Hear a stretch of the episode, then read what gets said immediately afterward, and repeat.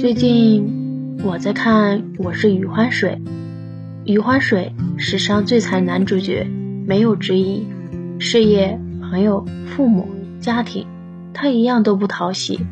但就是这个中年男人，成了大家心疼的对象，因为他就是现实生活中鲜活存在的人。他演出了小人物的悲和喜。有话说：教会徒弟，饿死师傅。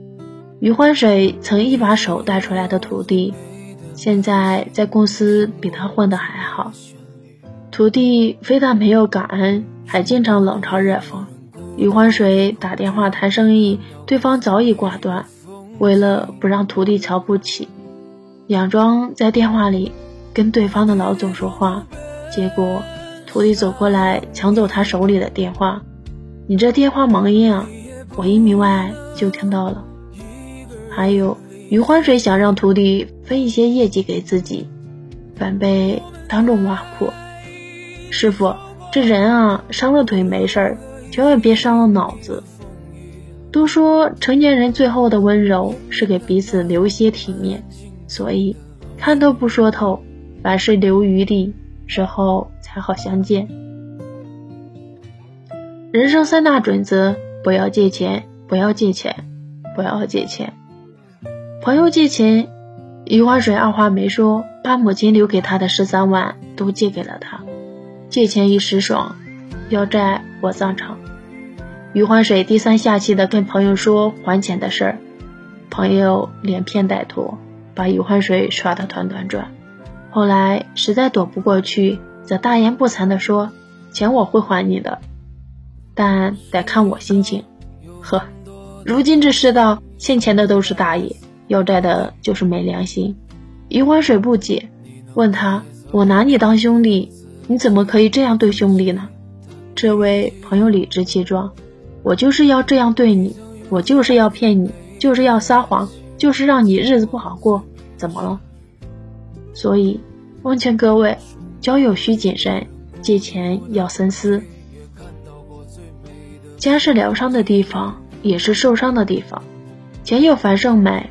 后有余欢水，经历了老婆的闹离婚、好兄弟的欺骗、上司的羞辱，还没缓过神，老家的父亲一通电话打过来要钱，因为家里后妈的儿子要结婚，必须让他掏彩礼钱，不给钱就要告到法院。他挂掉电话，停顿片刻，一个大男人站在大街上开始干嚎，很多人看到这个场景。笑着笑着就哭了，因为真实。有的原生家庭是一个游乐场，在外受了委屈，回到家就能得到治愈；而有的原生家庭像一个无底洞，一边要对抗生活，还要一边填窟窿。人生是个苦差事，尤其是中年。有句话说：“人到中年，活得不如狗。”此处点名余欢水。被妻子埋怨，被儿子嫌弃，被朋友欺骗，被同事笑话，被上司看不起，骂他活得没人样。他心里想过无数次反抗，可最终还是一个人坐在卫生间的马桶上，静静的思考人生。他不敢辞职，不敢拒绝妻子的要求，因为自己确实挺怂的。去超市买日常用品，付款的时候显示余额不足。不得不退了几样东西。回到家，妻子又发来信息说，儿子补课费要交了。随之而来的还有银行的短信提醒：你的房贷于本月十五日应还四千六百七十点四一元。中年人的焦虑就一样，钱有钱你肯生活，没钱生活啃你。小欢喜里有句台词：中年危机绝对不是一件事。而是所有事一起来压着你，压倒中年人的不是最后一根稻草，而是每一根稻草。人人都笑余欢水，人人都是余欢水。余欢水，中年男人，没有拿得出手的本事，职场情场都是受气包。为了显得不那么狼狈，擅长说点小谎，然后再一个接着一个的圆谎。可事实是什么呀？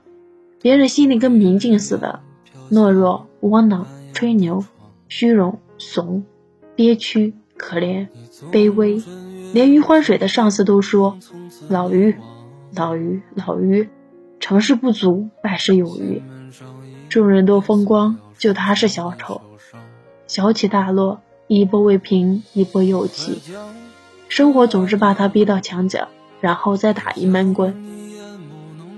我们虽然看的是电视剧，可现实生活中，谁没有经历过这样的无助呢？人生这条路上的妖魔鬼怪，我们见多了。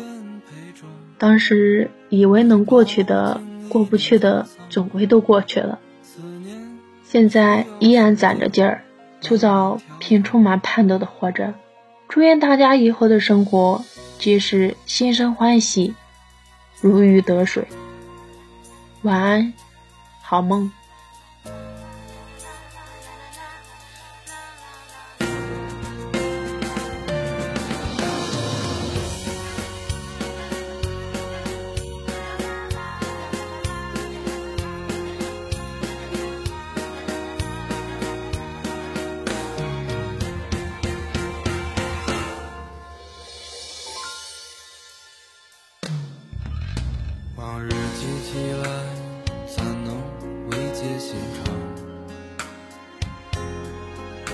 想起来回首，在乎却是荒唐。别惦记岸边吹的杨，你白色衣裳，只是发间的雨香。